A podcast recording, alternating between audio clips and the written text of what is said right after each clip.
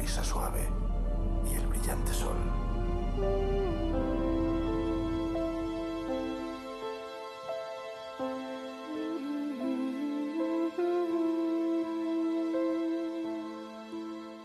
Olá, pessoas irreverentes. Eu sou o Daniel, hum, o Vinha, e sejam bem-vindos ao 15 episódio de Estranha Ficção, um podcast além das muralhas da realidade.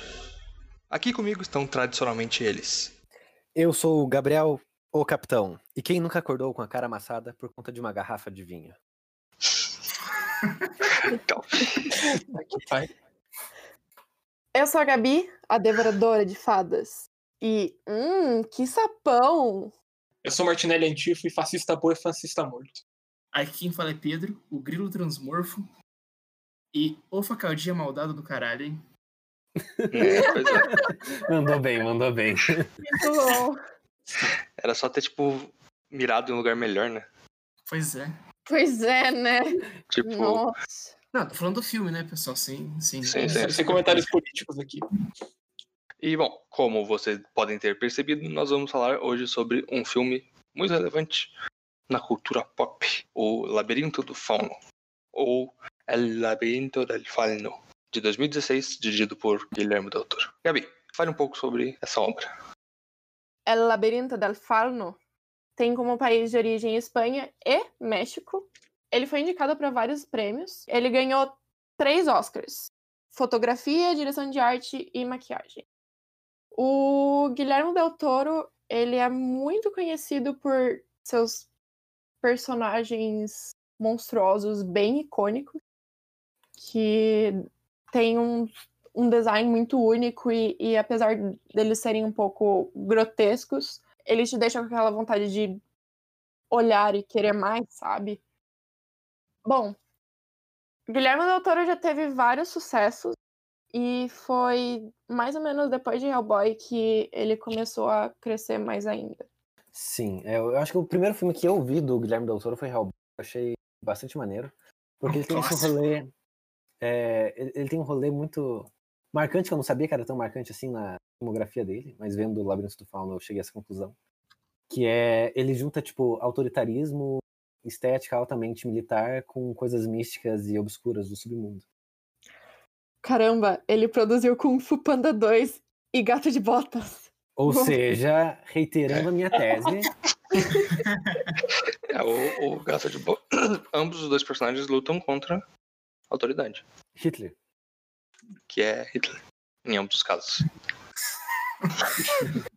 Não, mas o, o Guilherme Del Toro tem toda essa. Ele, ele traz desde o início da carreira é, essa estética do mundo, é, como pode dizer, um mundo fantástico se entrelaçando com o mundo normal onde vivemos, com diversas coisas, é, diversos fatos históricos, né? Nesse filme, é, com a Guerra Civil Espanhola, no A Forma da Água, que ganhou o Oscar, é, é, com, é com a Guerra Fria. E, e é muito sobre a interação desses dois elementos. Tipo, como os sistemas que estão em. é, que estão colocados naquele, naquele contexto histórico interagem com essa fantasia. E é sempre meio que uma alegoria para algo a mais. O, o Guilherme Del Toro, ele é mexicano e, tipo, sem nenhum né, preconceito ou generalização contra os mexicanos, mas ele faz críticas sociais fodas que nem todos os mexicanos. O, o Pedro, sabe me dizer se o Guilherme Del Toro, ele é um cineasta celebrado também no México? Porque geralmente acontece de, tipo, esses caras que fazem muito sucesso nos Estados Unidos não... Não, é sim, é sim. É... Ele, ele- o começo da carreira dele é, é tudo filme mexicano, né? É, ele é daquela mesma geração que vem o Cuarón, o Inharrito, né? É, Inharrito fez Birdman, Cuarón fez Gravidade, acho que são os mais famosos deles. Mas ele- eles são todos meio que dessa geração, e mas você pode ver que, tipo, nenhum deles abandonou é, completamente as suas raízes, porque, pô, o Labirinto do Fauno, ele é em espanhol ainda, sabe? Sim, mas é que eles passam na, na Espanha. Mas isso não interessa. Cara, você sabe Tá, que. ok. Você Sim, sabe sim, que sim, sim. Hollywood todo mundo fala inglês e foda-se, né? É real, até Alien. Os vilões às vezes não falam inglês. De fato. De fato. É real, real. Eu falo inglês com um sotaque muito puxado. Eu tinha um pouco de medo, com, de preconceito com o Guilherme Del Toro. Inclusive, durante a- o Oscar, assim, antes de ver a forma da. Eu achava que ele era um cara só da estética, porque eu tinha visto Hellboy e, assim, Hellboy não tem um roteiro mais genial do mundo, não. Mas ele é extremamente Como é, assim, velho? incrível visualmente. E eu pensava que isso daí era o Guilherme Del Toro, sabe? Ele é um cara, um cara do visual, um cara, tipo, da, das sensações artísticas, tipo, desse, desse horror. Mas não, tem, tipo, toda uma história, uma narrativa, um, um- um pensamento crítico social por trás, que é muito bem trabalhado nesse filme, né? O Labirinto do Fauno. Uhum. Sim. Bom, mas antes da gente abordar mais a fundo esse filme, vamos apenas para uns recadinhos semanais.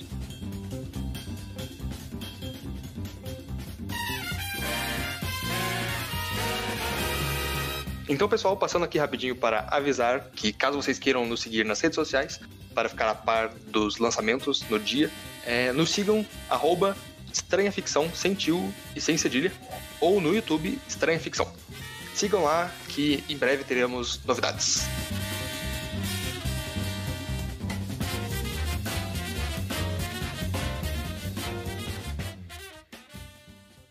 Bom, o filme começa então com a apresentação da Ofélia e da mãe dela. Elas estão viajando até alguma alguma aldeia, ao que parece na, na no meio da Espanha.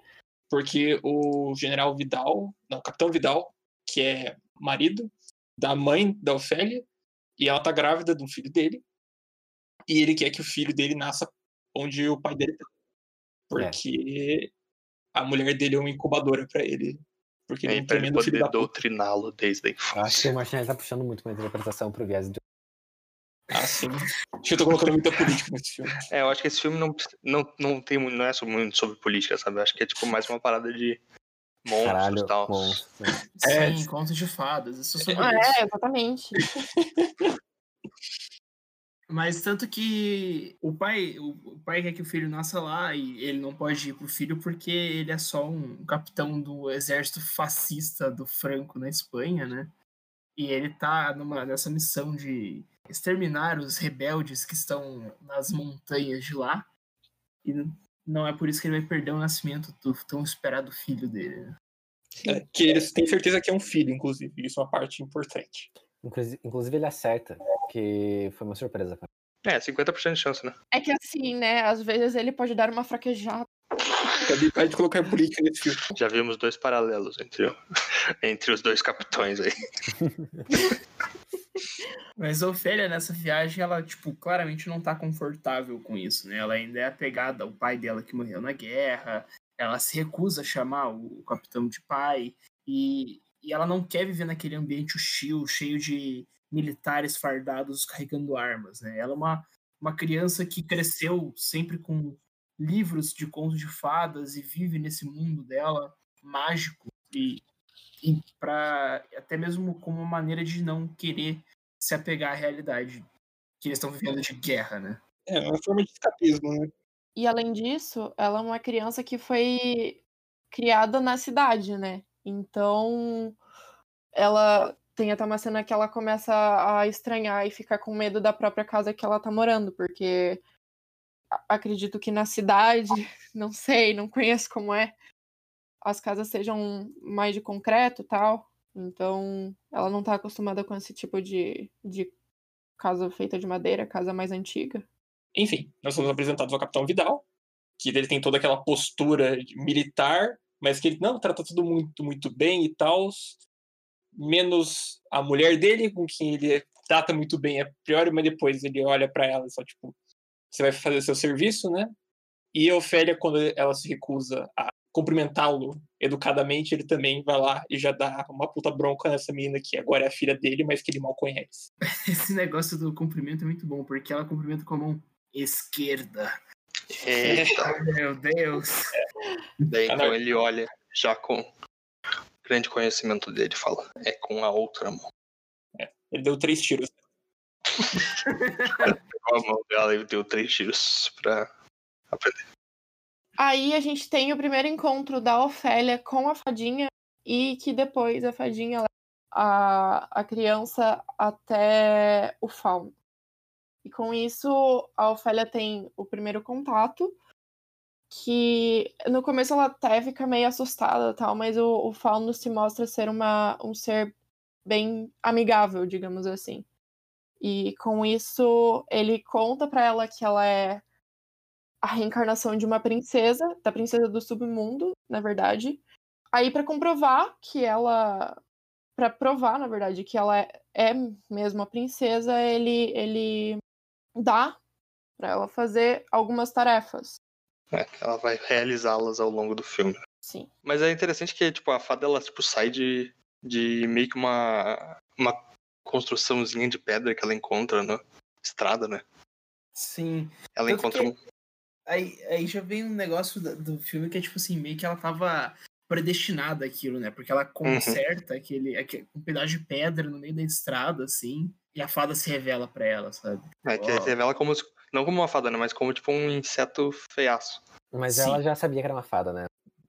É, O que- curiosamente. O que indica também um pouco de, tipo, imaginação dela. Mas, de todo modo, nessa questão dela ser pre- predestinada ou não, é interessante sa- notar que, que fauno tem uma origem etimológica na palavra fatus, em latim, que é destino, ou profeta.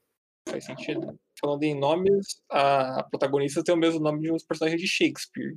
E eu não sei que conclusão é isso, porque eu não li Shakespeare, mas. É, uma, Tá aí, ó. um outro nome interessante Informação. é touro, do, do diretor, que é, tipo, um animal, né? Mas E outro, outro massa é o Vidal, que parece muito com vida e mostra que ele tá vivo. não vou também rima- comentário sobre esse E nome. rima, e rima com mal também, então ele é um cara... Caralho.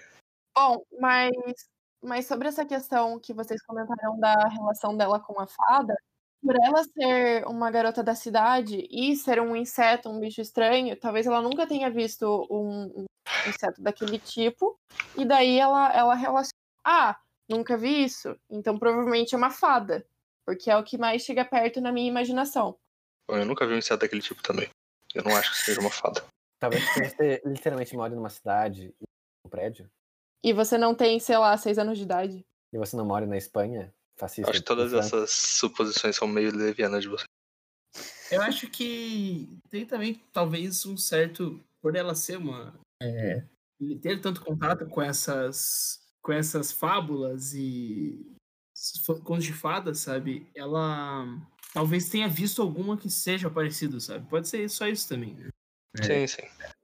É bom. Ela, ela vê na natureza, tipo, mesmo que a- ela tenha esse estranhamento com, quanto ao modo de vida das pessoas de lá, ela vê na natureza algo encantado, Uhum. desde o Sim, começo ela é meio filme. louquinha, né? Assim, Ela realmente- honesta. Ela é uma criança inocente É, sabe mas de fato, a- fada, o Pedro falou de ela ser predestinada é porque isso já é meio que dito na. É, na- não, na profecia, sabe? De que ela um dia voltaria, né? Então, Sim, tipo, sim. ela tá seguindo o caminho predestinado.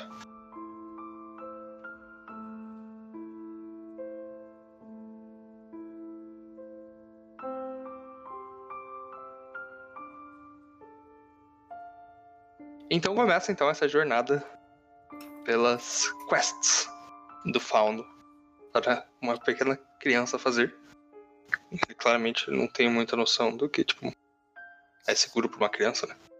Enfim, eu acho que isso daí é um pouco dele subvertendo a jornada do herói, né? Porque não é como se ela fosse estranha para aquele mundo. Ela já, já tá acostumada com contos de fadas, e então ela ela encara os desafios com uma certa levianidade, levianidade não, leveza. Sim. Uhum. Tanto é que a primeira coisa que ela encontra, né, ela que tem que entrar numa árvore, né, que é cheia de lama e de pequenas baratinhas muito nojentas. É, Da primeira vez que eu vi, na minha cabeça pareciam sanguessugas, mas eu percebi que eram besourinhos, assim. O negócio é que ela tem que recuperar uma chave que um sapo que mora embaixo dessa árvore tá destruindo ela, ela, consequentemente, por morar ali. É, tá, tá ener- sugando energia vital da árvore, É. parece. Sim. Enfim, Não ficou muito claro como. Enfim, não importa.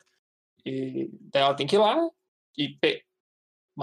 Não sei se fica claro se é matar, só que ela tem que tirar Não. o sapo dali. Deixa e claro assim, o fauno dá três bolinhas pra ela e ele fala: coloque as bolas na. na...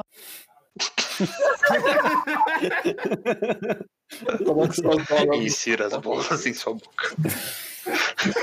É, Ele dá She's três. just a child. Fuck.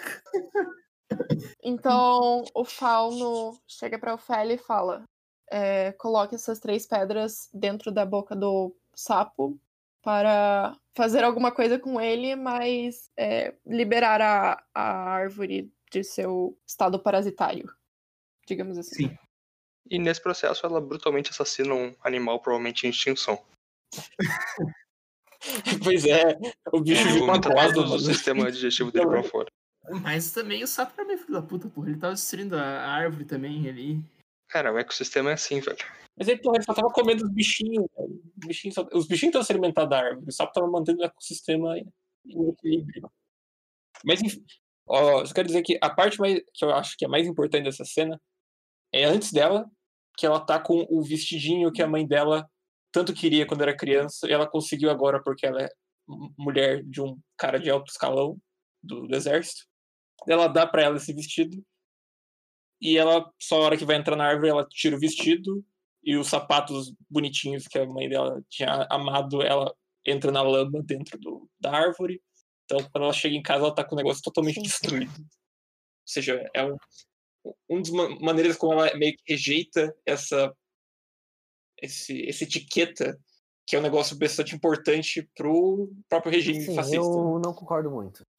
Porque não é como se ela, tipo, pegasse o vestido e tacasse na lama, né? Ela tenta guardar direitinho, só que as forças místicas for... pior, dá o pior resultado, né? Então, As mas- forças místicas como vento. vento.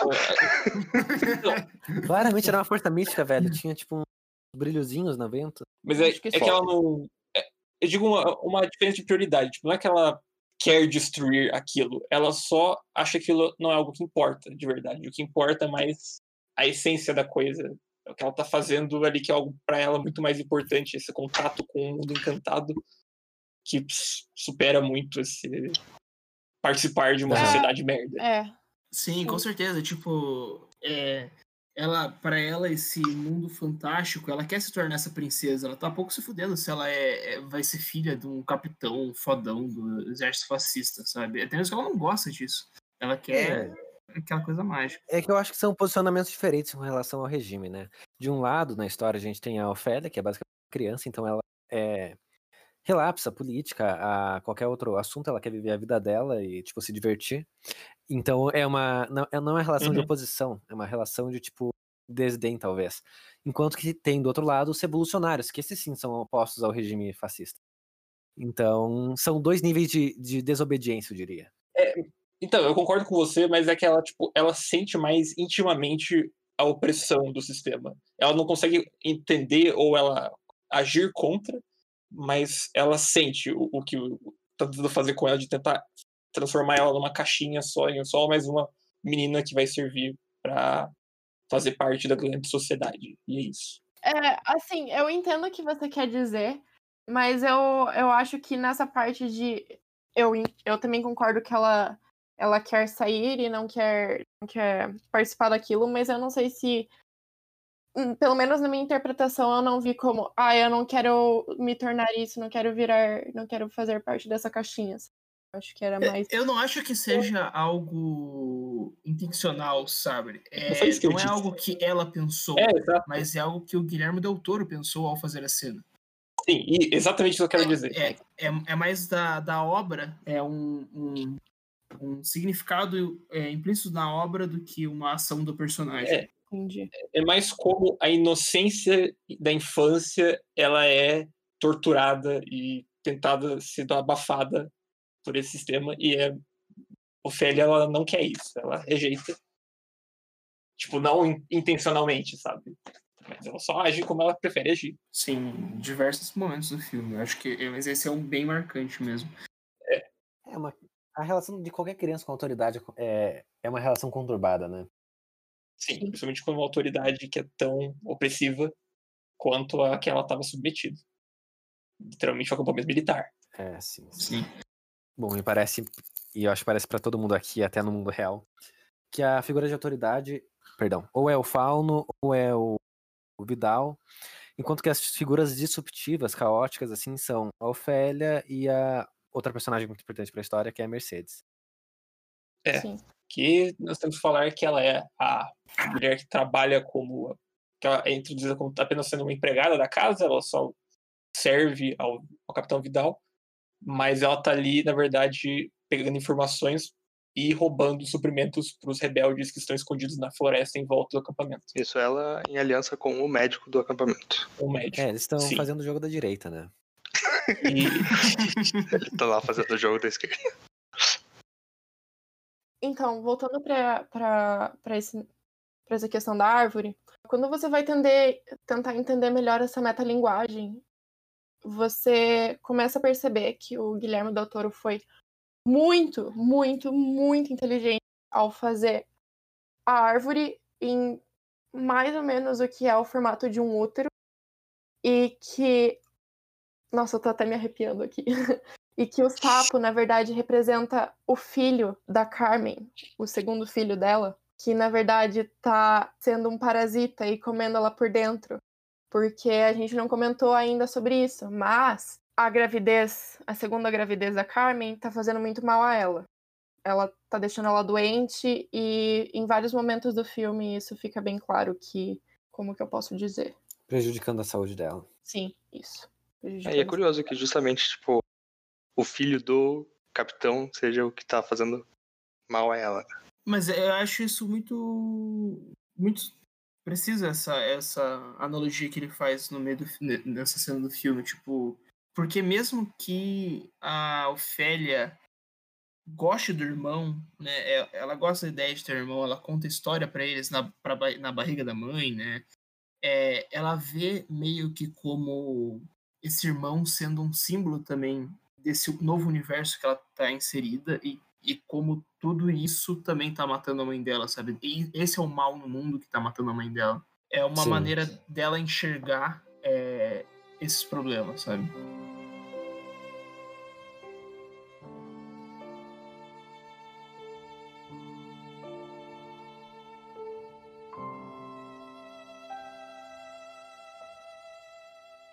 Então, depois ela consegue realizar essa, essa tarefa das, das três pedras.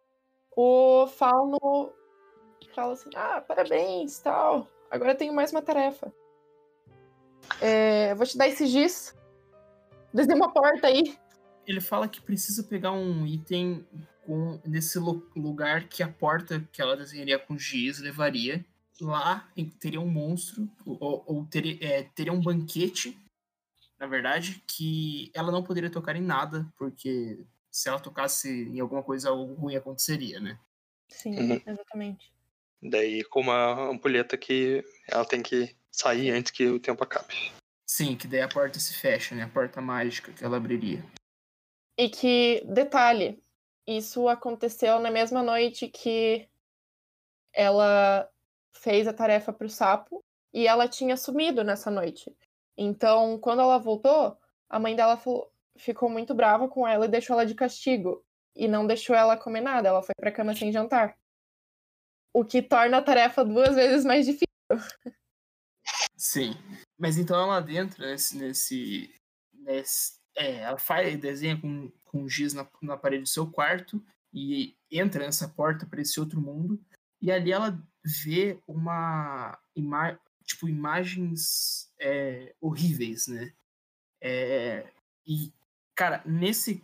Eu acho que essa sequência do filme é a parte mais brilhante da direção do Guilherme Del Toro. Todo o trabalho da arte ali é, tipo, espetacular por mil coisas que ele coloca nas entrelinhas do filme, sabe? É, ele, ali ele, a gente é apresentado ao monstro mais famoso do filme, né? O Homem Pálido. E que é aquele cara que não, que não tem os olhos e coloca os olhos na mão, assim, né? Que acho que é, todo mundo já viu uma vez na vida essa porcaria, pelo menos. Uhum. É, eu achei, tipo, é esteticamente fantástico, né? A parada que mais marca justamente porque é muito bem feito. Tipo, essa estética creepy, sabe? É uma parada que. Sim, totalmente. Mas ela chega e, não, e, e vê esse, é, esse, esse monstro tá ali sentado na beira de uma mesa que tá servida com um, um banquete fantástico, né? Com comidas que parecem mais bonitas do que elas são na vida real, né? Tipo, parece que saíram das fotos de um cardápio. Né? Sim, o que é muito engraçado, porque, na verdade, esse banquete é exatamente igual ao banquete que o Capitão Vidal serve nessa, nessa noite anterior. E que, a, e que a, a Ofélia não pôde comer, né? Porque ela tava trancada no quarto. Exatamente. Sim. E é um jeito de mostrar também quanto é, esse regime fascista, né? Com, esse banquete tão é, mirabolante a ponto de ser um, um banquete digno de sonhos e de contos de fadas. Tipo, é, ele fica tentando passar essa impressão de que, olha como é maravilhoso esse regime, né? Coisa assim. Mas o que chama mais atenção né, nesse cômodo que ela tá, né, nessa sala que tem essa mesa de jantar e, e tudo, são imagens é, que tem no teto desse monstro devorando crianças e, tipo, cenas bem gore, assim mesmo, dele uhum. destroçando crianças no meio e devorando elas, né? Uma figura de um canibal, quase. Mas, Sim. ainda assim, ela segue firme e tenta abrir, né? É, qual, qual dos, das caixinhas que tinha lá era certo, né? Com as fadinhas é, acompanhando ela. Então, quando ela escolhe a caixa certa, ela tira um punhal, né? De dentro da caixa. Que era o que ela precisava levar para o fauno. E o, e o monstro, durante todo esse período, ele tá só paradão ali, assim, né? Sem mexer um músculo. Sim. E tudo tá vendo bem, né? Pegou as fadinhas e tal, pegou o punhal, tava saindo. Daí aquela uvinha. É tão difícil não comer essa uva. Enfim, ela não resiste, né? É, Aparentemente, segue- comer uma uva muito boa vale a pena o risco de ser monstro, destruído por um monstro. Mesmo com as fadas avisando ela desesperadamente. Sim, Nossa, dá muita agonia que, tipo, ela come a primeira uva e o monstro começa a se mexer e ela não vê, e ele começa a se levantar no fundo da tela, sabe, desfocado, assim. E colocar os olhos nas palmas das mãos que estavam Sim. separadas. E, e toda uma preparação É, bizarra. faz todo e aquele tá, movimento, tipo, né? hum, Como... fofinha. Assim, é. Huge design flaw os olhos serem na palma da mão, porque, tipo, se ele for dar um soco, ele fica cego. Não, No se ele for ele um agarra a menina, Ah, Não, ele pode fechar o olho, né? Ah, não, mas ele tem unha, né? É, ele tem unha. É, E, tipo, se ele for dar um tapa numa pessoa, ele vai dar uma olhada na pessoa. Então, meu, super bicho fraco. ai, ai. É, Por pois é. aquelas pessoas que beijam com um olho? Sim, ninguém mais, ninguém menos que Adolf Hitler. É o único que eu consigo imaginar que faria isso. ele pode dar chute, né? Porra, mas Curioso, é... o tamanho da perna dele? É, ele parece que ele tem tipo meio uma barriga meio murcha, né? Ele tem barriguinha de chope e raquitismo. É, eu acho que no fim das contas valia mesmo a pena ter pegado aquela uva. Porque... Ele não apresenta muito ameaça. É, velho. Bom, mas foi ameaça para as fadinhas que morreram logo em seguida. Pois é, nossa, o que é mano, mais é engraçado de tudo é porque a Ofélia tava com uma fucking adaga na mão. então, é. mano, essa cena me deixou um pouco puto, pra ser honesto. É, as fadas elas são meio que minions, sabe? Elas não precisam. Tadinha das vivas. fadas, mano. Você tá Sabe, falando das fadas tipo- sensatas assim, Dani? Assim, tipo, É. criticando mesmo? Meio que sim. São meio que minions mesmo. o que, que vocês acham que o, o Homem Pálido representa? Eu acho que é a Manu Gavassi. Não,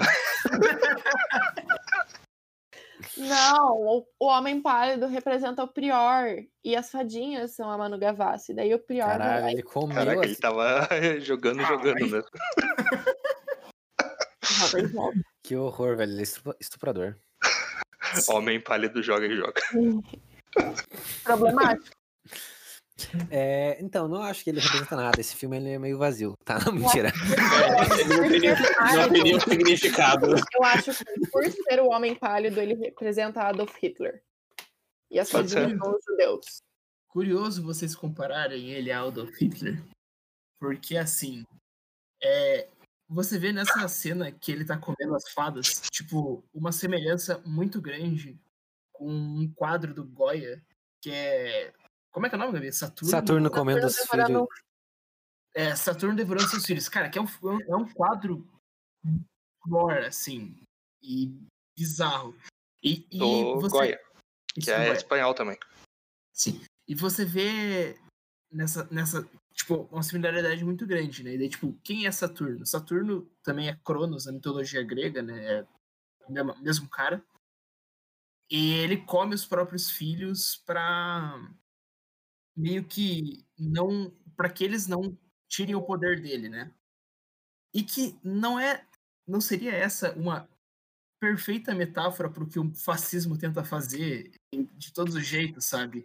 Esse negócio de, de ser um regime totalitário que destrói, é, que corrompe sua juventude para se propagar no poder e coisas assim. E ainda mais que. Não... Ah, cara, é- tem muita coisa nessa cena pra Sim, falar. incrível, é incrível. E é até, até levando um pouco mais à frente, mas de uma visão mais rasa, talvez, o próprio ser humano devorando ele mesmo. É a, a sua própria espécie. Não só como uma representação do fascismo, mas como um todo. Sim, com- totalmente. Assim, é, é uma cena muito. Várias analogias que podem ser feitas, sabe? Pode ser Então- também comunismo comendo criança. né? É verdade. Caralho. A gente. Ele é o- Eu acho que esse filme ele é uma grande prova da teoria da ferradura. Mas o negócio também é, é outra coisa que sustenta essa teoria, é, tipo, que você pode ver, tanto na, naqueles quadros que eu falei antes, é, quanto no, no chão, tem vários sapatos de crianças é, Uhum. jogados. Sim, E, e, tipo, cara, isso é muito uma analogia que pode ser feita às cenas do Holocausto, sabe? Que você, que você vê aquelas pilhas de roupa dos judeus e coisas assim que o regime nazista fez, né? Então, Uma coisa que me veio à mente nessa cena, tipo, com os vários sapatos lá, era se, tipo, não teria acontecido outras vezes da princesa tentar voltar, tipo, em outros corpos. sim, com certeza. É tipo, e todas elas caíram na tentação, né? Mostrando que. O uva é muito bom. e bom, daí então, enquanto as fadas serviam de bode expiatório, ela fugia. É, mas a ampulheta que, que aparentemente ela, sei lá, ela tava sendo virada constantemente, né? Porque ela não era grande o suficiente pra tempo. Ela se provou inútil, né? Porque a porta se fechou, mas ela só abriu outra. Pois é. Não, tanto que ela, ela abriu outra e ela conseguiu fechar sem precisar do tempo. É. Ela fechou definitivamente. Talvez fosse algum, alguma forma do cara tentar falar assim, não perca tempo comendo uvas. E não deu certo. Mas deu, de alguma forma. Não deu. então. É, não, não deu. Mas daí, sei lá. Ela continuou de qualquer jeito. E, tipo, um detalhe que ela tá nesse quarto sozinha, sem a mãe, porque a mãe começou a morrer, é, morrer, a ter um treco com o problema da gravidez, logo após ela ter tirado o bagulho do sapo. Sim, é verdade. E daí ela foi, por isso, ela, ela, tanto ela ficou de castigo e ficou isolada no quarto por causa de ter perdido o vestido, e a mãe ficou tão estressada que ela teve quase um, um quase aborto. É, na verdade, mantém a metáfora do sapo Sim, exatamente. feto. E daí, e também o Fauno dá a. Antes dela ir pra segunda etapa, ele dá uma mini mandrágora pra ela, falando, tipo, ó, você coloca isso debaixo da, da cama da sua mãe e ela vai se sentir melhor. Então, tipo, é outra simbologia meio estranha de. Aliás, o, o que que é mandrágora? Pra mim parecia tipo um. É uma É uma planta. beterraba, né? Ela, ela, ela existe, na verdade, por muitos filmes de fantasia e tal. Tanto até em. Até em Harry Potter, né? Sim, é um bicho que grita. Porque. Sim. Porque. Principalmente por causa da sua semelhança com um, um corpo humano. Por ela ter essa. Essa. é, Fisionomia. fisionomia formato. humanoide. É, pra mim no era filme, um ela é- gengibre. é, no filme, segundo o Fauno, ela é uma planta que, que, que sonhou ser humana. Ela sonhava ser humana. Seja dan, se- seja Dan Boy, hein? Plantas não sonham. Né, velho?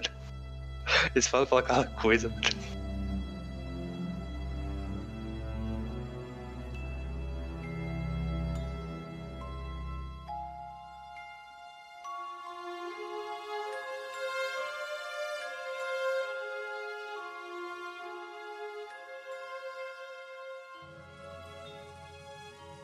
Enquanto daí ela terminava essa segunda tarefa e eventualmente seguiria o processo para a terceira, é no mundo real, ou enfim, como queira chamar, está rolando uma guerra civil, né?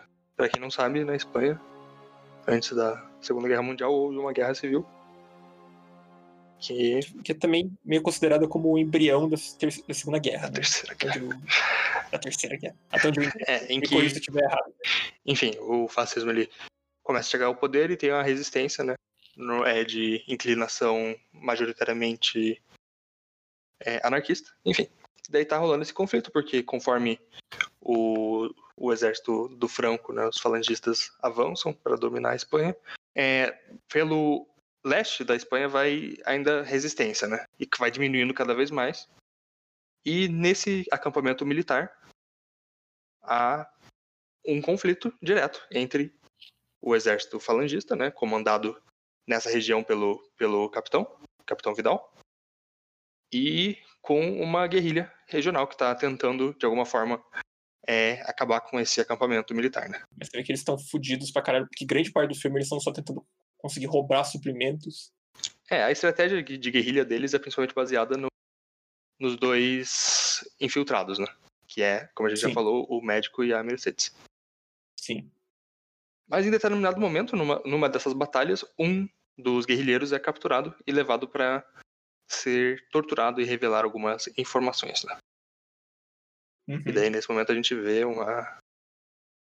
como a brutalidade né, do Capitão Vidal, né, que é uma pessoa bem. Sim, ele, ele- inclusive ele tem todo um teatro que ele faz antes dele começar. Ao mesmo tempo é um bagulho que ele parece que gosta muito e que já tá tão normal que ele já tem um roteirinho pronto. É, é que também a tortura faz. parte da tortura também vai por esse lado psicológico, né? Mas tipo, você vê na cara dele o sorriso que ele tem. Quando você começa a ver esse filme, você. Apesar de começar a entender que ele não vai ser um filme de conto de fadas, você não espera que seja um filme tão, tão sangrento. E daí com a cena, com essas cenas de tortura e com é, a cena do vidro também, da garrafa de vidro. Caramba. E você é meio que Nossa. obrigado a, a ver isso pra. Acho, acredito que pra você realmente criar essa aversão pelo Vidal. O que eu ia dizer é que é curioso como a maquiagem né, desse filme, né?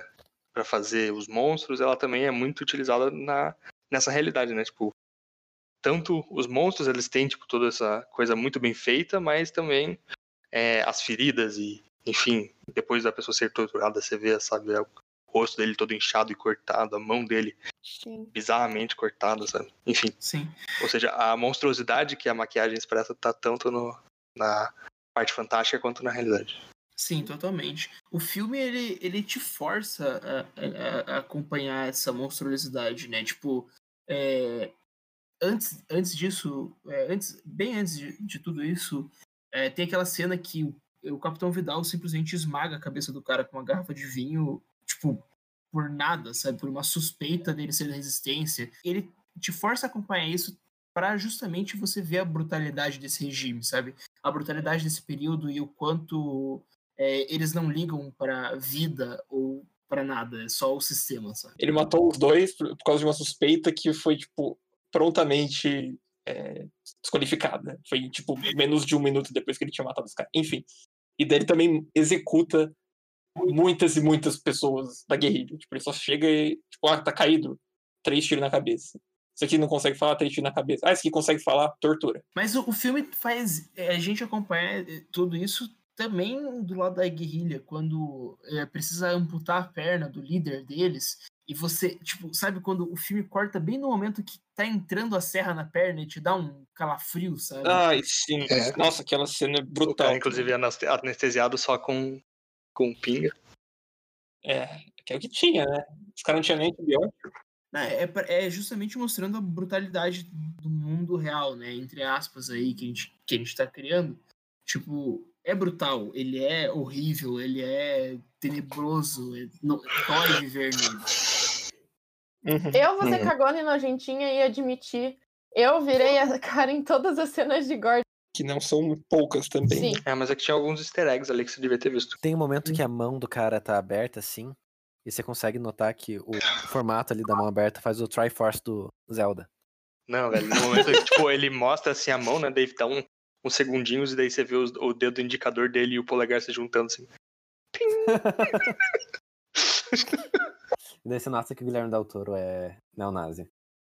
É verdade, tem isso. né? O filme inteiro é o Dog Whistle. Aí, depois ele ser torturado, eles chamam o, o médico que eles ainda. que cuidava da esposa do Capitão Vidal e eles ainda não sabiam que ele era da resistência também. Ele vê, ele ajuda, ele reconhece o cara, obviamente, que foi torturado. Ele começa a tratar os ferimentos e quando não tem mais ninguém, ele dá a injeção e mata o cara. O, o Glago implora pra matar ele. Sim. E bem nessa hora, oh man! Chegam os guardas e veem ele. Da... Na verdade, já havia uma suspeita porque quando eles. né, nessas viagens que eles faziam para ajudar, né? E passar informação pra guerrilha, ele tinha derrubado um pequeno frasquinho de antibiótico. né? E depois, quando o, o capitão ele vai ver né, as, as instrumentos de medicina, ele vê que é exatamente o mesmo frasco que o médico usa. Né? E que é uma péssima lógica, porque deve ser o mesmo frasco que todos os médicos usavam. É. Sim, não faz sentido. Mas assim, a gente tá falando de um cara completamente maluco, né? É, o cara ele é absolutamente paranoico. Podia ser até dois frascos completamente diferentes, mas ele, ele usa frascos. Um antibiótico em frascos. O que é isso? É coisa desse médico. Coisa de comunista. Exatamente. Nós usamos apenas sanguessugas. Filha, vem fazer sua sangria. E enfim, daí tem uma cena épica, né? Que o, o médico, né, ele vê que ele tinha matado ele, né? Daí ele questiona, né? Por que, que você fez isso? É. Daí o, o capitão fala, né? Por que, que você você não seguiu minhas ordens? Daí ele, o médico só olha e responde, porque é, seguir ordens sem questionar são coisas que só vocês fazem. Daí ele vira as costas e vai embora. E daí ele morre. E morre com Ele leva vários tiros das com muita costas. dignidade.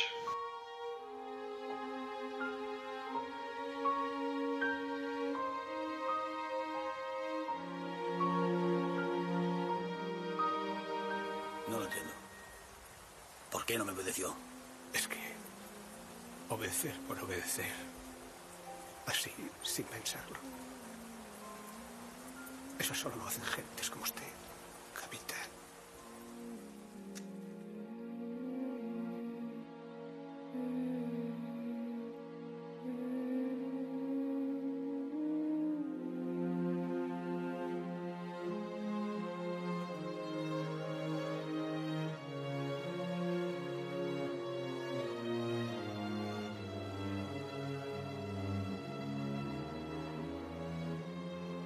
Eu acho que a gente pode começar a falar da, da Mercedes. É, que não- é- é difícil a gente falar da resistência sem a gente falar da Mercedes em si. Eu não sei porque a gente tá evitando, mas eu, eu também acabei esquecendo de falar dela.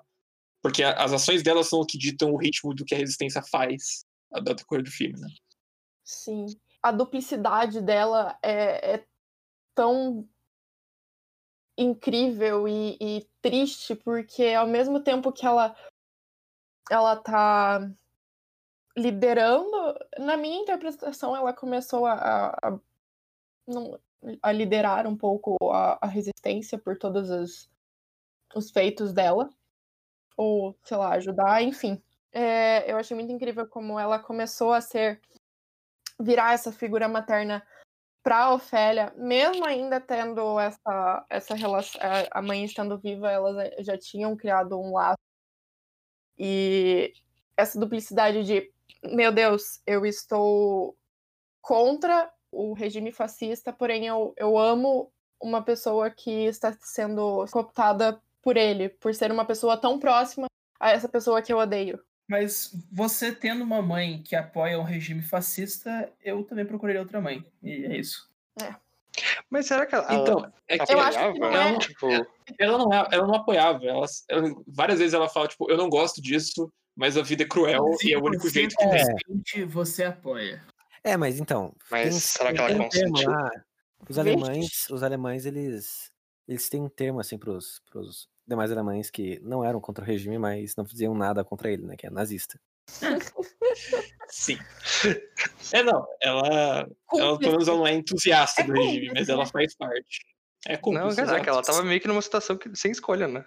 Caraca, Sim. não, ela, ela escolheu. Ela escolheu engravidar do cara, ué. É, ela, Será que ela escolheu, disse velho? que What the fuck? Isso, caraca, Não, ela ela escolheu se casar com o maluco, velho. Sim, Ela não dizer escolheu que ela se tinha casar, realmente escolha, velho. Em compensação, ela tava numa situação horrível. Ela, ela tinha um marido, ela tinha uma filha pra cuidar e um marido que tinha acabado de morrer, sendo que eles viviam numa sociedade altamente machista que você não conseguiria exatamente viver só com a renda feminina. Bom, acho que a gente tá tirando o foco e culpa- culpabilizando a vítima. A culpa é Ah, sempre da é mulher, que- obviamente. Foi algo que eu acabei de fazer, assim, eu admito. Assim, para definir a, a vítima, você precisa primeiro definir o culpado, né? Então é uma inversão também, suada. Bom, então, a- uma das cenas mais icônicas com a Mercedes é ela sendo presa depois de, de tentar fugir com a Ofélia. Depois que ela é presa, ela é torturada. Não, ela é quase torturada, ela foi amarrada e ela tinha uma faquinha escondida, ela conseguiu se soltar e ela enfrenta o Capitão Vidal e dá umas facadinhas. É, outra cena sensacional, né? Que o Vidal ele tenta reagir, mas ela tava com aquela faca que eu acho que devia ser muito pequena pra realmente conseguir matar, porque realmente ela deu tipo umas cinco facadas nele e ele, tipo, depois de uma hora tava de boa, né? Era uma faquinha de cortar cebola. Ele tem o plot shield. É verdade. É verdade. Mas, Mas a melhor Mas parte é quando ela faz um era golpe assim de, de moral, né? Coloca a faca na, na boca dele e puxa. Fa- Não, não. Ela, ela Faz o coloca a faca na famoso- boca dele e fala, why so serious? Isso. E daí, puxa. Ela fez o famoso Não, Jeff the Killer não, no cara. mas, mano, a, a fa- a fala dela é muito boa. Eu já. Você não vai ser o primeiro porco que eu já esvicerei. Olha só. Sim. Sim, é muito Foda. bom. Mas eu não entendi por que, que ela não matou ele. Pois é, É, era só ter colocado na garganta dele em vez de ser. é, enfia na nuca e acabou. Pá. Não, na nuca eu acho que ia ser um pouco mais difícil. Eu acho que a, é a ideia achar, né? dela deixar ele agonizando. O que é um negócio muito bom, porque ela tirou ele daquela posição de poder, sabe? É, do momento que ela causou um dano na cara dele. Sabe o que Ele também tinha um dano tiraria? que- Matar. Não, é, mas primeiro você faz o golpe de moral pra você tirar ele da posição de poder e depois você mata ele. Mas então, é que matar, você tá dando pra ele. Nesse caso, não seria uma. Morte é um, é um ato mais heróico do que você ser humilhado em vida. Ela quer desmoralizar o cara ao máximo. Pelo menos eu li dessa maneira. Sim. Desse modo, ela vai aos poucos tentando atacar o, a pose, o porte dele, a maneira como ele se comporta, que é todo certo, todo macho, todo fascista. E ela vai tipo, tentando minar essa aparência dele. Ela- Sim. Ela- tanto que o jeito como ele reage a isso é prova disso. Sim, tanto que depois ele aparece no filme usando uma, boca- uma bolsa de cocô. Né? Mas é, em vez de matar ele, tipo, ela só foi embora e deixou o cara virar presidente da república. Ela, eu acho que ela faz junto com o Capitão, Capitão Vidal a melhor dupla de personagens do filme, de longe. Sim, Porque sim. a- eles são opo- opostos, mas Totalmente. eles coexistem. Isso é muito, tipo, é uma dinâmica interessante. E eles coexistem de modos similares, eles coexistem de modos violentos. O Capitão, Capitão Vidal, ele, ele caminha com uma pistola, a Mercedes sempre carrega uma faca. Então, é, de algum modo, parece que a violência existe pelos dois lados, né? Bom, sim, é uma guerra. Mas daí, o que o Guilherme Del Toro faz no, no filme é claramente não igualar as duas forças, né? Você torce pra Mercedes, mas você não torce pro Vidal. Você sorri quando a, a porra da Mercedes, tipo, tortura psicologicamente e fisicamente o Vidal. Mas você não, não Uhum. ri quando ele, tipo, estralhaça a mão de um cara da resistência. Então, eu acho que o. é, é interessante tipo, como o Del Toro, ele trabalha, tipo, uma justificativa do da violência, né? Quando ela é Uhum. necessária. Então, all props É. to Burning Wheels. Sim. Wills? É, como é que é Wheel? pneu em inglês mesmo? Não, Tires. Will é roda. Tires.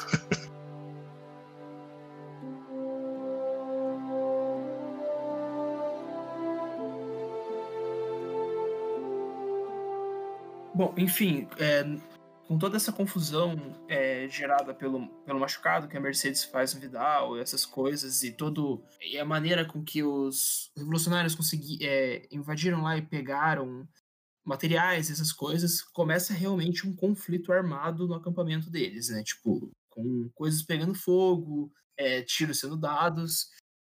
E ali, nessa parte no, mais da parte fantástica da história, a, o Fauno reaparece, né? Depois de ter abandonado a Ofélia quando ela desobedeceu ele, ele reaparece para dar uma segunda chance para ela, é, contanto que ela obedeça ele incondicionalmente, né? Sem questionar nenhuma, nenhuma das ordens dele, nem nada assim.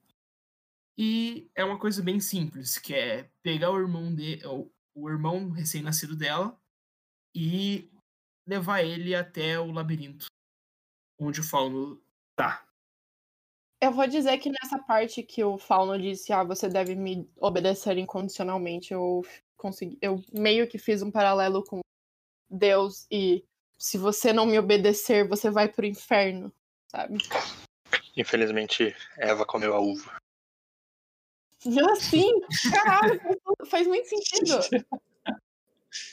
Então, no meio dessa confusão, é, ela vai começa a obedecer as ordens do Fauno e vai até o quarto do Vidal, onde, ela- onde o irmãozinho dela tava é, descansando, ele dormindo, enfim.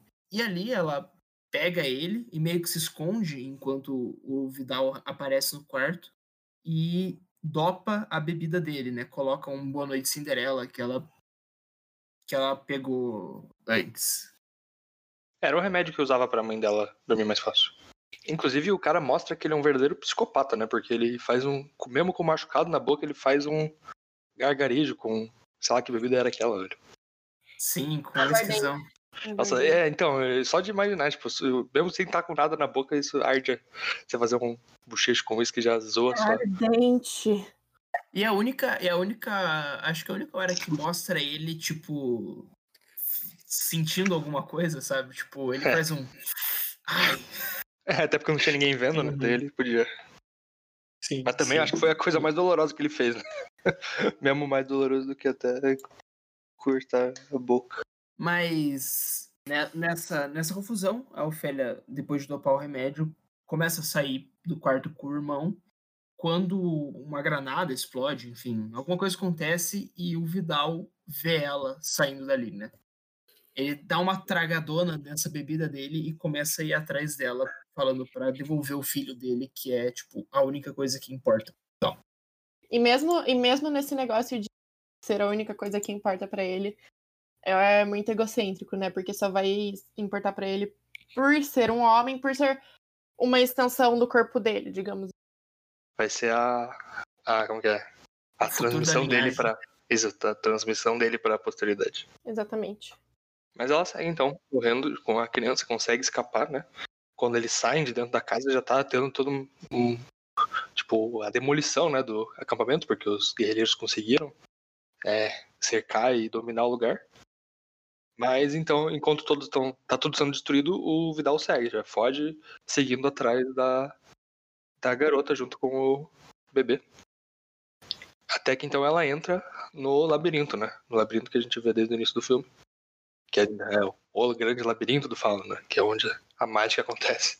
Sim. Pra poder realizar essa última tarefa. E Sim. até então ela não sabia o que era. E quando chega lá, tá lá o, o bichão. Quando ela chega lá, o Fauno fala. Ele mostra a adaga e fala que o portal pra ela conseguir entrar no submundo e, e ver o pai dela, entre aspas, o verdadeiro pai dela. Precisaria de sangue de um inocente. Exatamente. Seria aberto somente com isso. Então, aí ela fica, meu Deus, eu não. Apesar de tudo que aconteceu, o meu irmão matou a minha mãe, porque a mãe dela morreu no parto. Depois disso, mesmo com toda, toda essa história, ele ainda é meu irmão. Ela se recusa, né? Ela, ela desobedece o Fauno mais uma vez, o que ela prometeu não fazer, né? E o Fauno fica naquela mesma história de ah, ó, você tá me desobedecendo, é a sua uni- a última chance. Se você não quer mesmo, beleza, você vai continuar aqui como uma mortal e morrer e sua memória se esvaecerá e coisa assim, né? É. E, e vale lembrar que ele fala que não só ela se esvairá, como todos os outros os outros elementos místicos que ela teve contato também vão acabar. E nesse momento, quando tá tendo essa discussão, aparece, né? O Vidal finalmente chega pra tomar o bebê pra ele de volta. E mas é algo interessante nessa cena é que a gente finalmente vê o paralelo de um ponto de vista de uma pessoa, de um terceiro, com o ponto de vista da criança, né? Sim. Porque a criança tá vendo o bichão enquanto ela conversa, enquanto o Vidal chega e tá tipo só parece que ela tá falando sozinha, né? E essa cena é incrível, porque você não sabe se é por causa da embriaguez, por causa, tanto por causa do remédio, tanto por causa da própria bebida do Vidal, que ele não consegue ver o fauno, ou se é pela cabeça da Ofélia, que ela criou esse personagem e toda a história pra tentar se proteger do, do regime fascista e da, da, do cotidiano horrível dela. Sim. É que muitas vezes tem disso no- nos contos de fadas, é, em histórias em geral, não só contos de fadas, mas de tipo, do fantástico só ser alcançado por aqueles que estão sob efeito de alguma coisa, né? E o filme justamente subverte esse negócio, né? Falando que quando mostra o ponto de vista dele que está drogado, é que gera essa dúvida, né? Será que é, é o contrário, né? Será que a pessoa que ele não viu por estar drogado é uma, é uma sacada bem perspicaz do. Eu interpretei diferente isso. É, eu não sei se você tá embriagado vai te fazer não ver as coisas. Eu acho que o. Eu interpretei mais como, tipo, ela só com a, a inocência infantil e essa maneira de de idealista de criança dela, que ela consegue ver algo fantástico. É, ou o fato dela se- pertencer a esse outro mundo, né? Que ela, teoricamente, ela não é do planeta Terra. Ou o fato dela ser maluquinha e vocês estarem, tipo, Pode ser. Mas norte. é isso que, que traz. Mas é que assim, o próprio Guilherme, Guilherme Del Toro, ele deixa essa ambiguidade essa interpretação semiótica pra gente, sabe? Ela, ele deixa assim, olha, você pode interpretar o que você quiser. Você pode acreditar na versão do, do Vidal, ou você pode acreditar na versão dela, da Ofélia, ou você pode acreditar na versão do Gabriel, que ela é Sim. E tanto que, é, mas para corroborar, tipo, só para explicar o, o porquê de ter esse ponto de vista, é que, tipo, você vê que ao longo do filme, é, os personagens, é, seja o Vidal, a mãe dela, eles interagem com coisas do mundo mágico também, sabe? Sim. Tipo, o giz que ela Sim. usa, ela deixa na mesa do Vidal, sabe? Sendo que quem deu o giz pra ela foi o Fauno. A Mandrágora, que tava na, na, ah, na cama da mãe dela.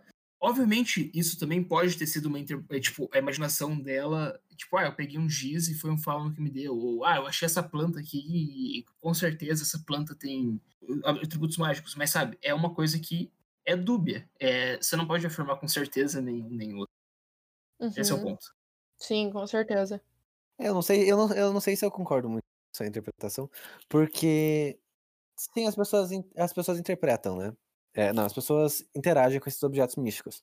Mas quando elas interagem com os objetos místicos, eles não são místicos. Eles são objetos normais. Não, mas são, pelo que eu entendi do que o Pedro disse, eu concordo. São objetos místicos porque foram dados por criaturas místicas. Não é porque, ah, esse giz é mágico. Bom, pode ser também. Na verdade, sim, sim, sim. O giz pode ser mágico. E a mandrágora realmente pode ser. Aquela mandrágora específica vai curar, sabe? É, não, é que pra mim é o fato de diversas pessoas interagirem com o mesmo objeto, mas só a menina ver efeitos mágicos indica que ele não é mágico, que ela só é criativa. Não, o objeto ele pode se manifestar de forma diferente. É, é- é que também as outras pessoas não tentaram usar os objetos, certo? Não, eu acho que as pessoas não têm a capacidade. É, Eu também. também acho que as pessoas não têm capacidade. Sim. também. Acho que a, a magia ela só se deixa ser percebida por aqueles puros de coração. Eu não sei, eu acho que é algo específico dela, porque ela é a princesa daquele planeta.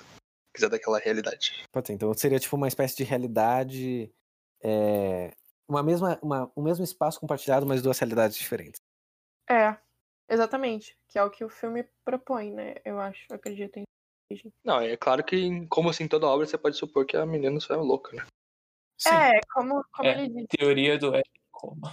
E assim, gente, o filme cabe a, a interpretação de qualquer um. Então, É, tem interpretações ruins também. Sim, se por exemplo você achar que na verdade ela tava fumando maconha o filme inteiro, é interpretação muito ruim. Aquelas pedrinhas lá que ela fez o Aquelas sapo comer. pedrinhas. É, aquelas Não, mas é que eu acho que. que. Eu acho que o fato dela, dela só, só ser louca ou, ou, tipo, muito escapista são forte pro filme. Porque demonstra que aquela, aquela sociedade, aquela realidade era, tipo, absolutamente insuportável pra menina. Mas você também percebe que, mesmo sendo insuportável, ela traz muitos elementos dessa realidade para o seu. É pro que é seu a única, é a única né? realidade que ela experimentou, né? Ela não tem outro quadro para ela se inspirar, a não ser os livros e o que ela vive. Não, mas co- completamente é isso, Gabriel. Tipo assim, é tanto que, porra, o Fauno, que é pra meio que ser esse mentor dela, é um filho da puta, velho. Ele quer que, ele, que ela obedeça ele sem questionar. Coloca ela em situações perigosas. Sim, coloca ela em situações perigosas. O monstro que ela vê, tipo, tem toda uma interpretação de dele com o ambiente onde ela tá. É, e coisa assim, sabe? É, eu acho que é super válido isso também, de que ela só imaginou, trazendo, dando vida na imaginação dela. Mas é, o que eu quero dizer é que, mesmo no escapismo dela, a realidade é tão cruel que ela não consegue fugir, sabe? Sim, com certeza. Sim, concordo.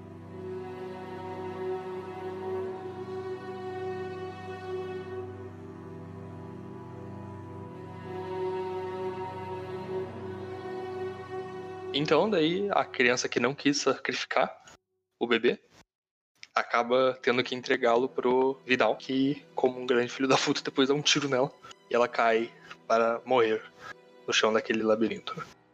Então, ela, que era inocente assim como o bebê, começa a derrubar seu sangue naquele poço, cumprindo assim a terceira missão, de forma que a realidade dela começa então a se mesclar com a realidade fantástica e começa a transitar para o outro mundo, né?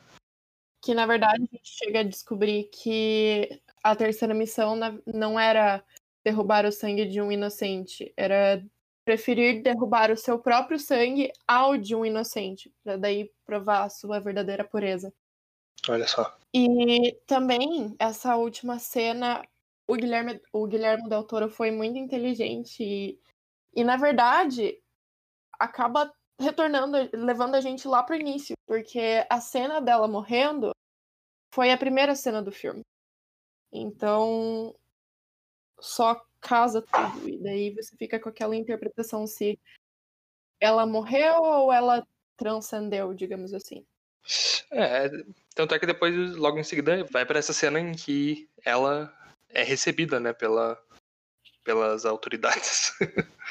Aparentemente, todas as realidades existe autoridade. Dada sua dimensão, o rei e a rainha recebem a princesa com uma grande plateia e com o fauno ali pra mostrar que ele conseguiu fazer isso. né? E assim terminaria a jornada da, da princesa voltando para sua realidade apesar de ter que deixar o seu corpo para trás. Eu prefiro imaginar que é tudo uma ilusão mesmo. Sabe, da pessoa que tá morrendo dela tem um monte de Devaneio. imagens aleatórias na cabeça. Sim. É, eu também acho. É, com certeza pode ser. É, o, é, digamos que é o final que ela queria ter, né? Uhum. Sim. Uhum. Porque. Bom, o filme inteiro nada mais é do que uma desconstrução de um conto de fadas, né? Tipo, ele come... o começo dele é aquela narração clássica de filmes da Disney com ah, era uma vez uma princesa e tal. E e tipo, o filme subverte isso de diversas formas, né? Eu acho que esse final corrobora muito com essa ideia, né? De É perfeito para essa visão do filme. Sim, de que talvez no mundo real não não tem finais felizes, né? Um chavão isso já. É. Mas na imaginação dela as coisas têm que se resolver como no Conto de Fadas, assim como toda essa história que ela viveu é digna de um Conto de Fadas. Por sinal, isso é uma fala que tem no filme, né? Que a- quando ela tá com, com o pedaço de gengibre dela, a mãe joga no fogo e fala que no, na vida não existe finais felizes. Sim, exatamente. exatamente. Mas saindo do, do final feliz que ela queria ter, e vamos para o final feliz que nós queríamos que tivesse tido na história. Que é quando os rebeldes finalmente tomam aquele acampamento militar. E o Vidal, que tinha recuperado seu filho, e encontra, né, os, os guerrilheiros esperando ele na saída né? Só para ele então ter que entregar o seu filho, né? E ele ainda fala alguma coisa tipo de que, ah, conte para ele sobre mim, né? Alguma coisa assim, porque ele sabe que ele vai morrer, né? Mas ele pede para que eles contem a história dele para os filhos, mas pro filho dele, mas daí a Mercedes apenas responde que ele nem vai saber o, seu, o nome dele e dá um, uma azeitonada na testa dele. Na testa não, na bochecha. Isso. O que é meio estranho, né? Não sei se o. Ah, sei Como lá. é que o filho quer Não, saber. vai inventar que é filha dela. Então no É. cu. Não, não. Não dá pra criança uma semente de fascismo pra ele, pelo amor de Deus. Daí outra cena muito da hora, né? Da, da- desse realismo, né? Na, nas cenas de violência, né? Que o cara leva então um tiro embaixo do olho e daí o olho tipo vira assim pra cima, como se tivesse perdido toda a con- conjuntura ali da, da cara. Nossa, muito nojento, velho. E ele cai morto. Uhum. E chegamos ao final da história. É, é, é engraçado. O filme ele começa muito, que nem o Pedro falou, né? Como um conto de fadas. E daí ele termina com uma criança morta e um fascista morto. Então, É, ele, mas o filme termina com uma vitória da resistência, que a gente sabe que não é o que acontece, né? Não é o que aconteceu, né?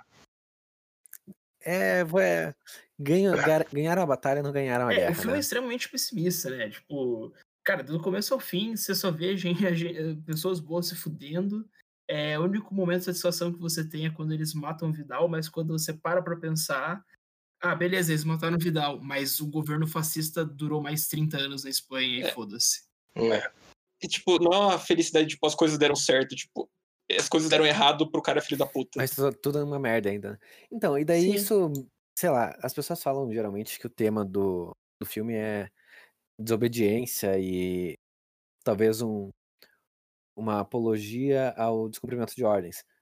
Mas olha o que acontece quando quando as pessoas realmente se rebelam, né? É uma tragédia generalizada, ninguém Eu queria dizer que o, o próprio Del Toro falou que esse é o tema do filme, né? É, e de uma, de uma maneira, tipo, você vê que isso tá presente é, ao longo do, do filme inteiro, né? Em todas as tarefas que ela tem que fazer. É, o os próprios mocinhos do filme são a- uma resistência. né? O, que, o que que é a resistência se não uma desobediência, né? Não, com certeza. Uhum. Mas o ponto maior que prova que você deve desobedecer um sistema fascista é que, tipo, ela só, ela só consegue ter a ascensão dela para o final da história feliz dela quando ela desobedece. Ela só consegue ir pro mundo fantástico e vi- virar a princesa dela, a princesa, mesmo que é só na imaginação dela, porque ela desobedece o Fauno, sabe? Exato. Mas eu acho que existe um paralelo histórico muito importante para essa toda essa discussão né, sobre a autoridade de um lado.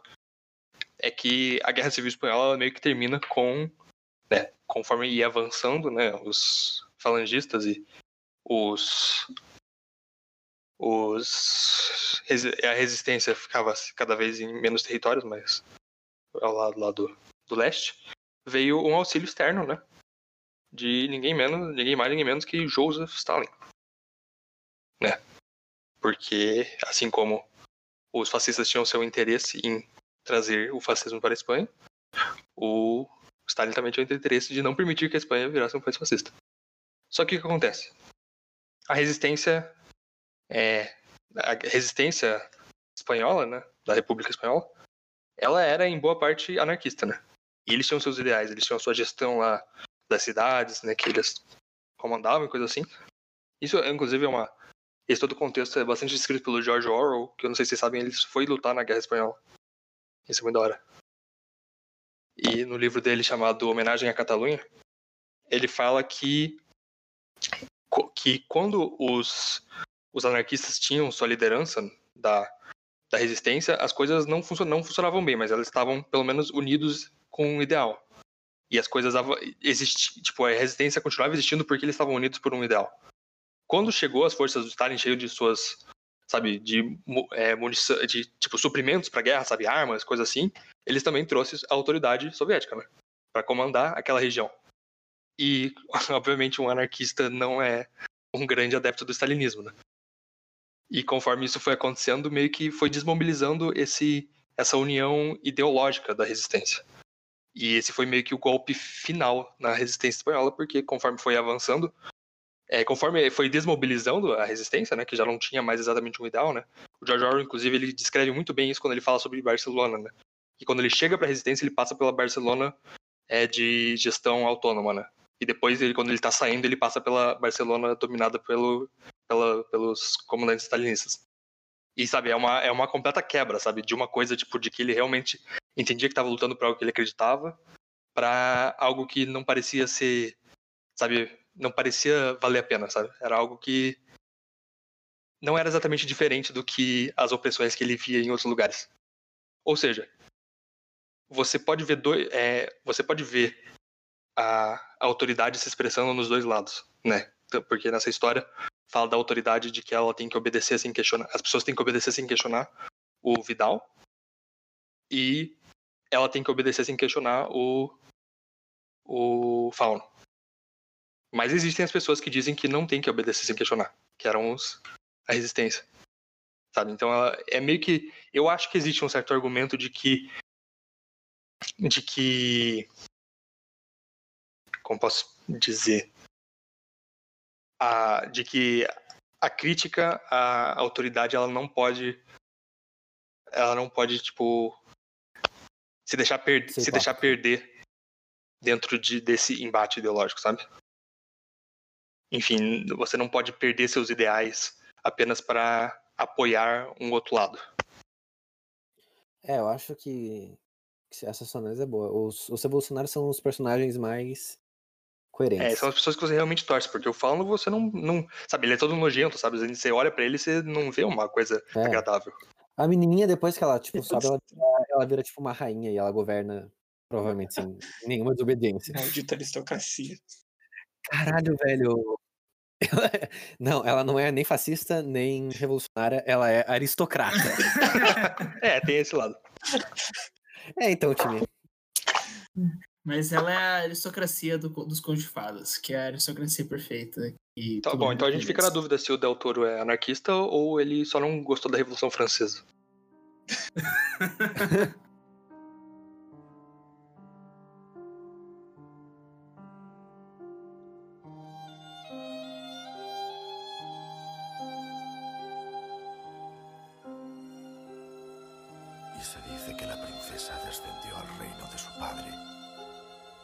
que ahí reinó con justicia y bondad por muchos siglos, que fue amada por sus súbditos y que dejó detrás de sí pequeñas huellas de su paso por el mundo, visibles solo para aquel que sepa dónde mirar.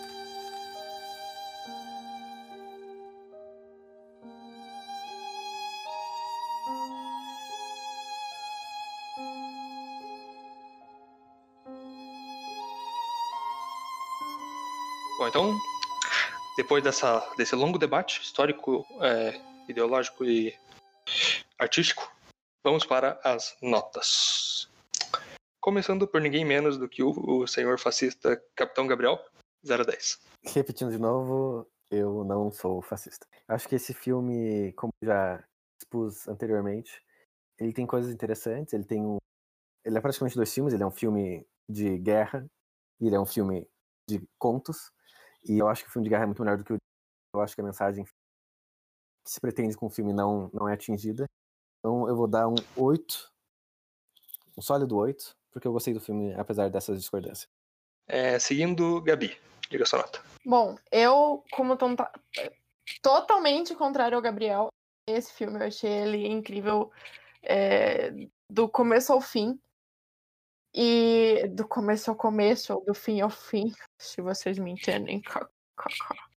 Genial, genial. A única coisa que é um ponto negativo para mim, porque eu não gosto de gore, mas eu acho que agrega ao filme, mas assim, vou tirar uns décimozinhos por causa disso. A minha nota é 9.8. Certo, Marcelli. Gostei muito do filme. filme. O filme ele tem um argumento interessante nesse negócio de desobediência. Tem mais coisa, inclusive, do que eu tinha percebido à primeira vista.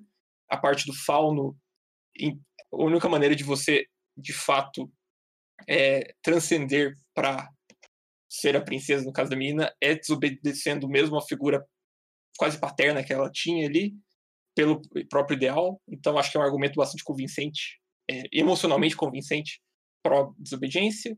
O filme é esteticamente maravilhoso, toda essa coisa. A parte de guerra do filme é muito boa, é muito difícil de ver. Tipo, tu, foi é agoniante porque a, além da, da, maquiagem ser incrível, da, você sentir o gore, tipo, é ideologicamente uhum. asqueroso o que está acontecendo. Então, muito bom filme. 9.2. Perfeito. É, Pedro.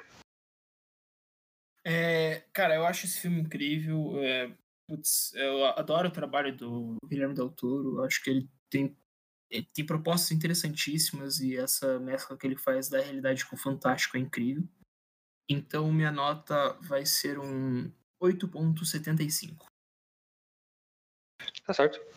É, eu também gostei muito do filme. Foi a primeira vez que eu vi uma, um filme do Del Toro, né? E eu adorei a estética. Inclusive, queria ver mais filmes dele, eventualmente. É, eu também adoro o tema de Guerra Civil Espanhola, acho que deu pra perceber.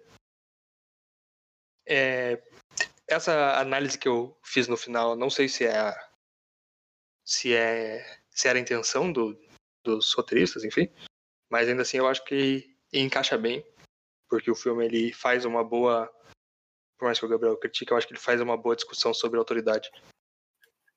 Então, num conjunto geral, eu diria que o filme merece um 9. De forma que nossa média é 8.95. 8.95, o que é consideravelmente mais, mas não muito, do que a média do IMDB, que é de 8,2 para O Labirinto do Fauno de 2006. Agora vamos para as notas de estranheza, começando por Pedro, o grilo transmorfo.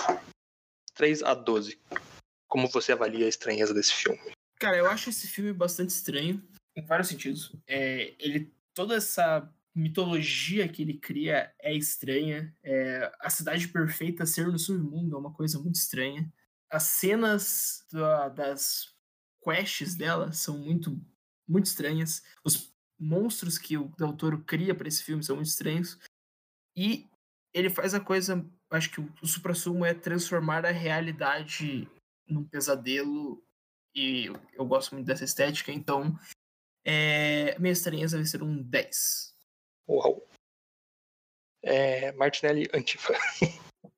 Eu sou. Eu discordo do, do Pedro. Eu não senti muito o peso da estreia desse filme. Na verdade, o, a realidade brutal do filme meio que me tirava dos elementos fantásticos, sabe? Porque eu tava tão chocado com a, o que tava acontecendo de verdade que os elementos fantásticos meio que se perdiam no fundo. Tipo, claro, tem elementos muito da hora, muito da hora. Tipo, inclusive, é, conheci esse filme por causa daquela cena do cara, como acho que a maioria das pessoas, com, com as mãos de olho mas não me pegou tanto. Eu acho que é, tem elementos muito legais, só que eles não são muito foco. Pô, parece que eles são mais algo que é um pouco secundário do filme. Eu tive essa impressão, pelo menos. Então, sei lá. Não pegou tanto, eu vou dar um 7. Ok. Gabi, devoradora de fadas. Bom, eu faço as palavras do Pedro as minhas. A questão de quebra de valores com questão de vida pós-morte ou a linearidade barra falta de linearidade do filme coexistindo com essa com esse mundo é, fantasioso que ele criou de novo os monstros absurdos é, eu vou dar uma nota Pedro não acho que eu estou te copiando mas uma nota 10 são na verdade 10 fadas comigo. fadas sensatas 10 fadas sensatas devoradas. é agora o Capitão Gabriel. Eu acho que esse filme ele, ele consegue ser estranho para nossa realidade quando ele trata dos dois mundos, né? No mundo da guerra e do mundo da, da fantasia. Porque a gente não tá acostumado com esse nível de brutalidade. Quer dizer, é, a gente não tá visualmente acostumado com esse nível de brutalidade é, nos filmes, nas, nas coisas que a gente consome. Gente também não está acostumado com grilos enormes virando fadas ou, ou seres com, com olhos na mão e todos esses outros seres místicos que acabam aparecendo. Mas o fato é que o filme foi muito influente no meio cultural. Então, várias coisas que a gente teria visto pela primeira vez nesse filme, a gente viu em outras reproduzido em outros momentos, em outras e outras coisas que foram influenciadas por ele. Então nesse nessa balança, eu acho que é um filme estranho, mas não é tão estranho assim quanto a Gabi e o Pedro consideraram. Eu vou mais na linha do Martinelli, porque a gente concorda em quase tudo. Né? Então eu vou dar um 7,5, porque eu achei mais estranho do que ele. Bom, eu, eu vou totalmente na linha do Martinelli. Eu acho que existem elementos estranhos muito claros no filme, né? principalmente da estética, mas o resto do filme ele pesa muito mais, sabe? De forma que os elementos estranhos às vezes eles nem viram o, a, a percepção geral do filme como uma coisa estranha mesmo, sabe? Mas não dá para negar que esses monstros que o Doutor faz são muito estranhos, né? E provavelmente sempre que vai lembrar desse filme, aquela imagem do Homem Pálido lá vai ser a, a primeira que vai vir à mente. Assim sendo, eu vou dar 7,6. Nossa média ficou em 8,42. Tá certo. Foi um filme com bastante discordância geral aqui, né? É, cara, eu acho que ninguém concordou com o outro aqui nessa porra. Mas eu acho que foi um ótimo filme. Sim, foi um bom filme. É, um, um bom filme se dá muitas interpretações. Aqui a gente teve, tipo, cinco diferentes. É, nem todas boas. Né? Nem todas boas. Meu, eu não sei de onde é que vocês tiraram.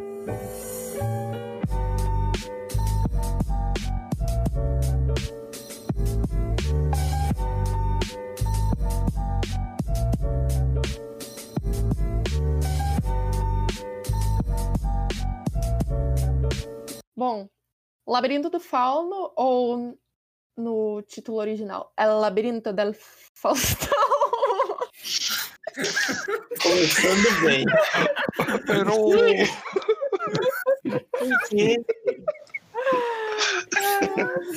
Desculpa, time, mas eu fiz muito no passado, esqueci. Ai, ai. ok, não é o título original, mas deveria ser. Se passa num boy da Europa.